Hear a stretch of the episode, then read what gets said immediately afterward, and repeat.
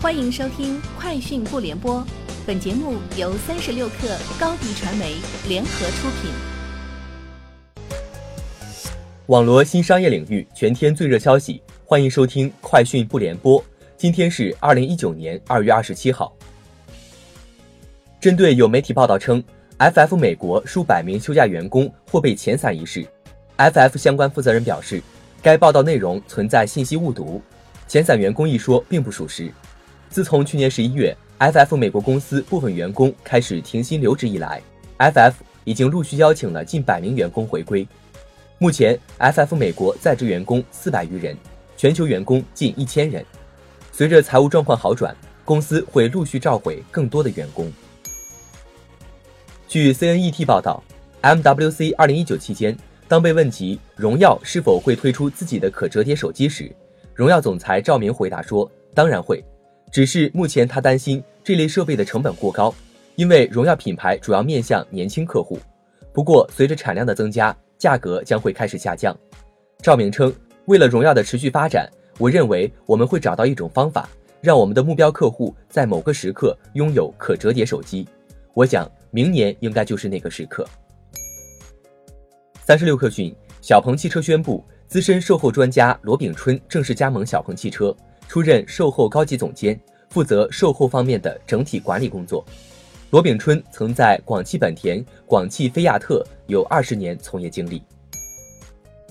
三十六氪讯，闲鱼发布的租房幸福感报告显示，提升幸福感的租房因素分别是房租占收入百分之二十，居住在次繁华生活区，独立卫生间，一年搬家少于一次。此外，少搬一次家，幸福感会提升百分之三十。不搬家的人比经常搬家的人通常感觉更幸福。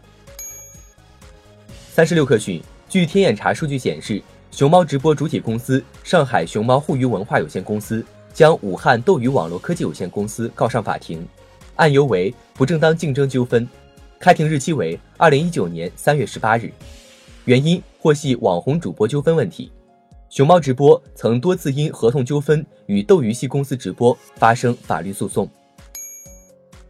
据路透社报道，欧洲航天局官员本周二驳斥美国火箭制造商 SpaceX 关于航空补贴阻碍其进入欧洲市场的投诉，称实际上更大的美国市场一直对欧洲的阿利亚纳卫星运载火箭采取闭关政策。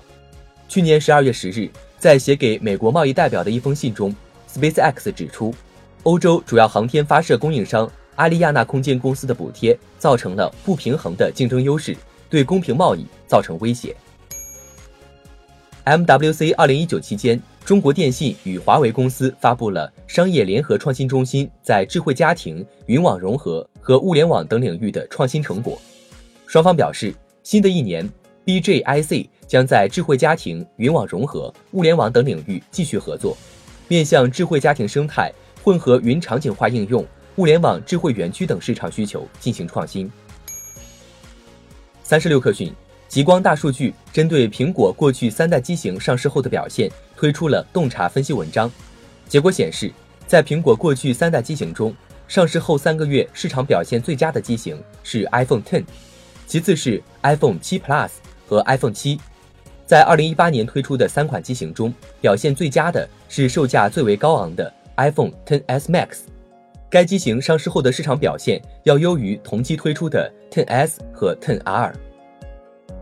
以上就是今天节目的全部内容，明天见。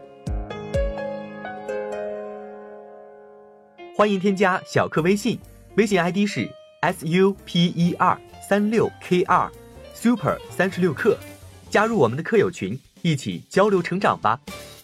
高迪传媒，我们制造影响力。商务合作，请关注公众号。高迪传媒。